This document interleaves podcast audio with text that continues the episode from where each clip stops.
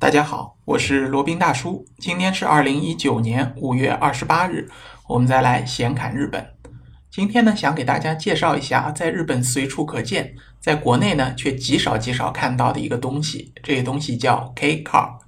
说 K car 可能大家不熟悉啊，其实呢就是在日本街头随处可见的那种长得四四方方、像盒子一样的小汽车啊。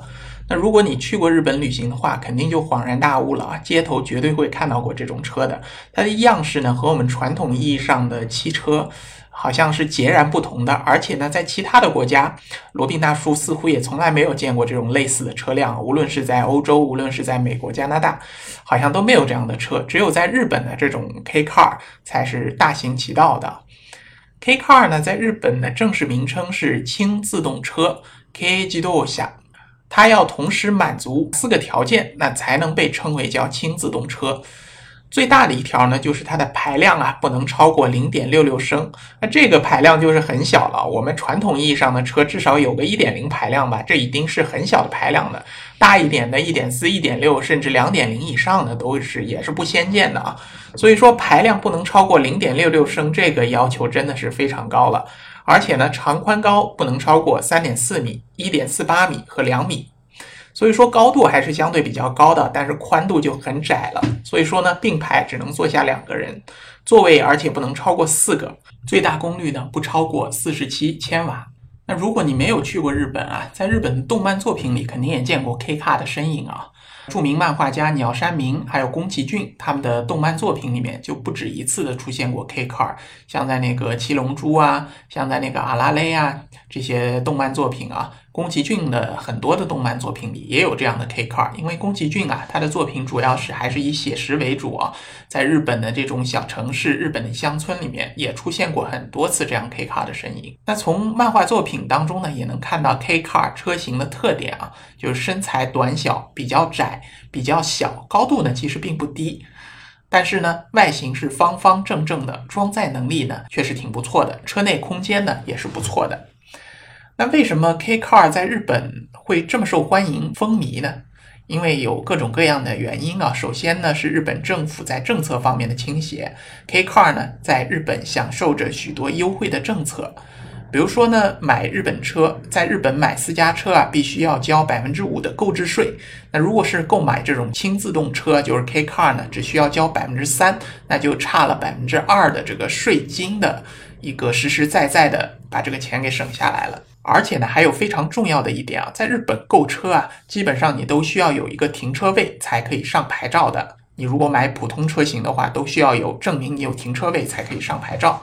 但在日本的许多地区呢，如果你买的是 K car 啊，是无需提供停车证明的。那就省了很多的麻烦，因为大家都知道，日本在尤其在大城市啊，都是寸土寸金的。你想要拥有一个自己的停车位，也不是那么容易的，除非你自己买一个一户建，那肯定是有一个停车位的。那如果是公寓的话呢，那就很难说了。所以你想满足自己自驾的愿望，想买一辆车的话，如果你真的没有这么一个停车位呢，也只能选择 K car 了。然后，如果想要在大街上区分出 K car 来，其实也十分方便。第一个看大小，它这个长宽高其实都有一定之规的，就是比较窄、比较短的这种车。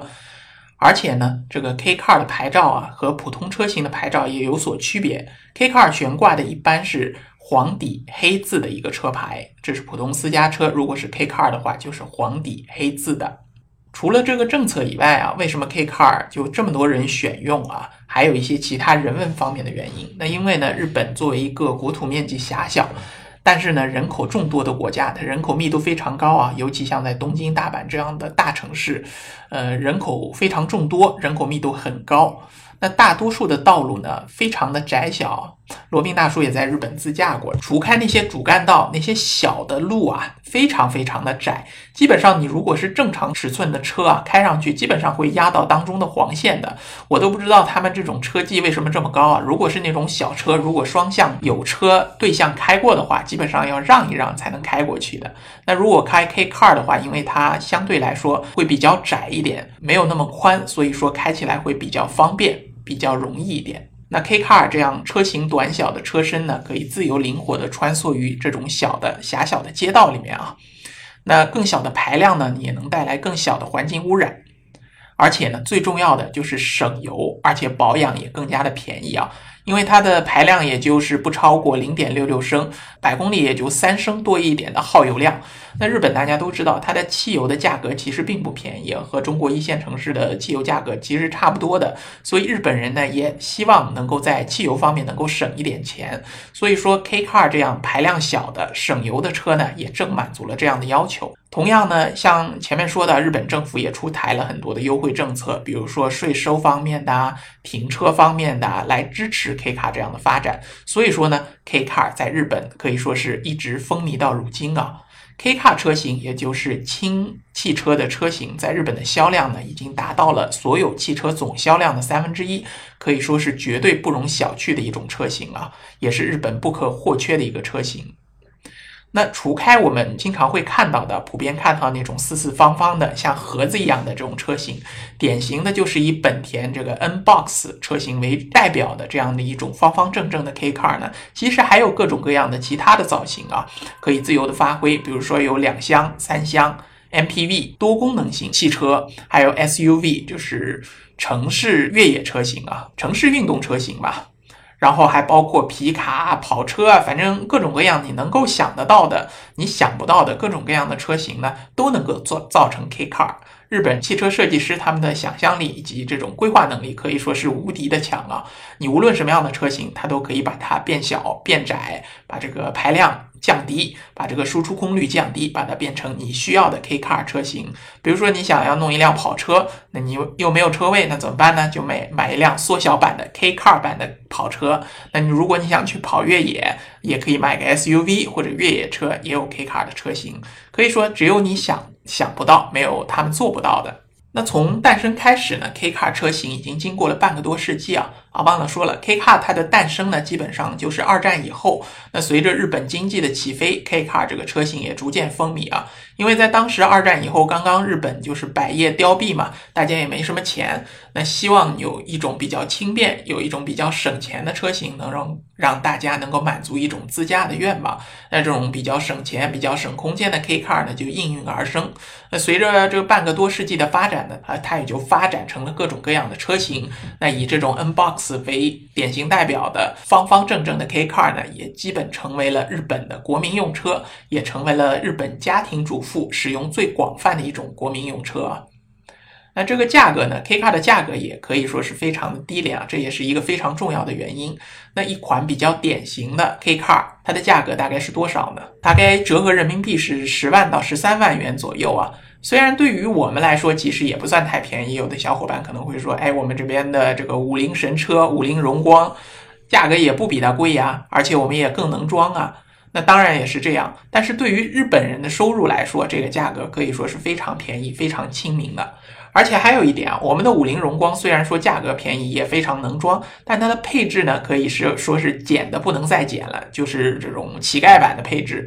那跑到日本来说啊，它价格虽然便宜，但是配置呢却一点也不逊色于常规的车型。那该有的这种配置都会有的，比如说自动空调啊、导航啊、倒车影像啊、这个刹车呃自动稳定刹车啊那个什么系统啊，还有什么气囊啊，反正各种各样你能想到的东西里面全都有。而且呢，它车内部的空间利用率啊也非常非常的高。首先，它的车的车身高度就比较高，而且因为它这个四四方方的造型啊，所以说内部空间利用率非常高。不像其他的一些车型啊，比如说为了追求流线型啊，或者这种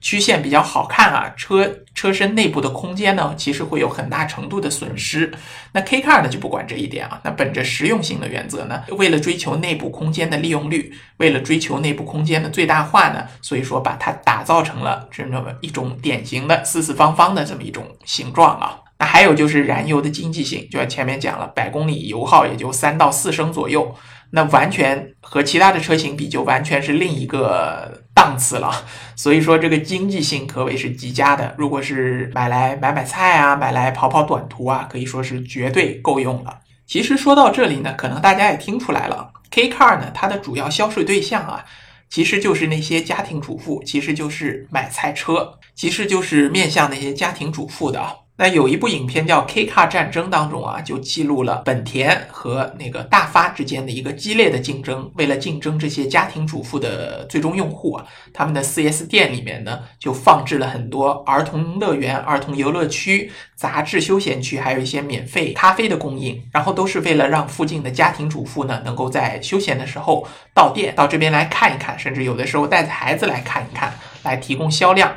而且呢，本田的 N Box 啊，它在开发当中更加是邀请了这些家庭主妇、这些女士们来参与到设计当中来。比如说，他们有一些特殊的要求，比如说能够放下一些自行车啊，有放纸巾盒的一个存放空间啊，各种他们可能本身他完全意想不到的一些需求，那这些家庭主妇呢，都会来提出来。N Box 的设计师在设计当中呢，都针对他们的这些特殊的要求来进行设置。难怪呢，这个 N Box 也成为了这个 K Car 当中销售的翘楚了。所以说呢，K Car 这个车型啊，正是因为满足了日本人、日本消费者他们一些特殊的要求，以及日本特殊的国情，所以说能够在日本的国内做到占据了三分之一的销量啊，成为日本的一个国民用车。那在其他国家，可能比如说像在国内啊，我们追求比较大一点的车辆，轴距更长，车身更宽这样的要求，所以说呢，K Car 始终火不起来。那即使是有这样需求的，对于这个车辆，它的价格需要尽量便宜，对于它的这个内部空间需要尽量大呢，也有这样五菱荣光、这个什么长安北斗星啊这样的这些车型来满足啊，所以 K Car 这样的车型呢，始终在中国国内难觅踪影。好了，那今天就介绍了一下日本一个比较有特色的轻自动车 K Car 这么一些简单的介绍啊。那我们今天这一期的先看日本呢，就先到这里，我们下期再聊。接下来是罗宾大叔的广告时间。罗宾大叔可以提供如下的收费服务，包括日本自由行、深度游的定制服务，以及日本经营管理移民的咨询办理服务，包括经营管理移民 DIY。经营管理企业托管安心服务，购入旅馆经营托管安心服务，以及赴美生子、赴加生子的咨询服务，赴美生子城市签的代办服务，以及美国、加拿大十年旅游签证的代办服务。还有呢，就是希腊购房移民服务，也叫希腊黄金签证项目，二十五万欧元希腊买房送一家三代绿卡，还有瓦努阿图绿卡捐赠项目。瓦努阿图入籍捐赠项目是全世界最经济、最快、最省心、最没有移民监的移民项目。以上所有的服务和罗宾大叔特别独家干货，都可以在罗宾大叔的个人官网三 w 点罗宾大叔的全拼点 com 上看到。您也可以添加微信八二七四七九七零八二七四七九七零，向罗宾大叔本尊咨询服务详情。添加时请注明获知微信号的渠道和咨询的内容，谢谢大家。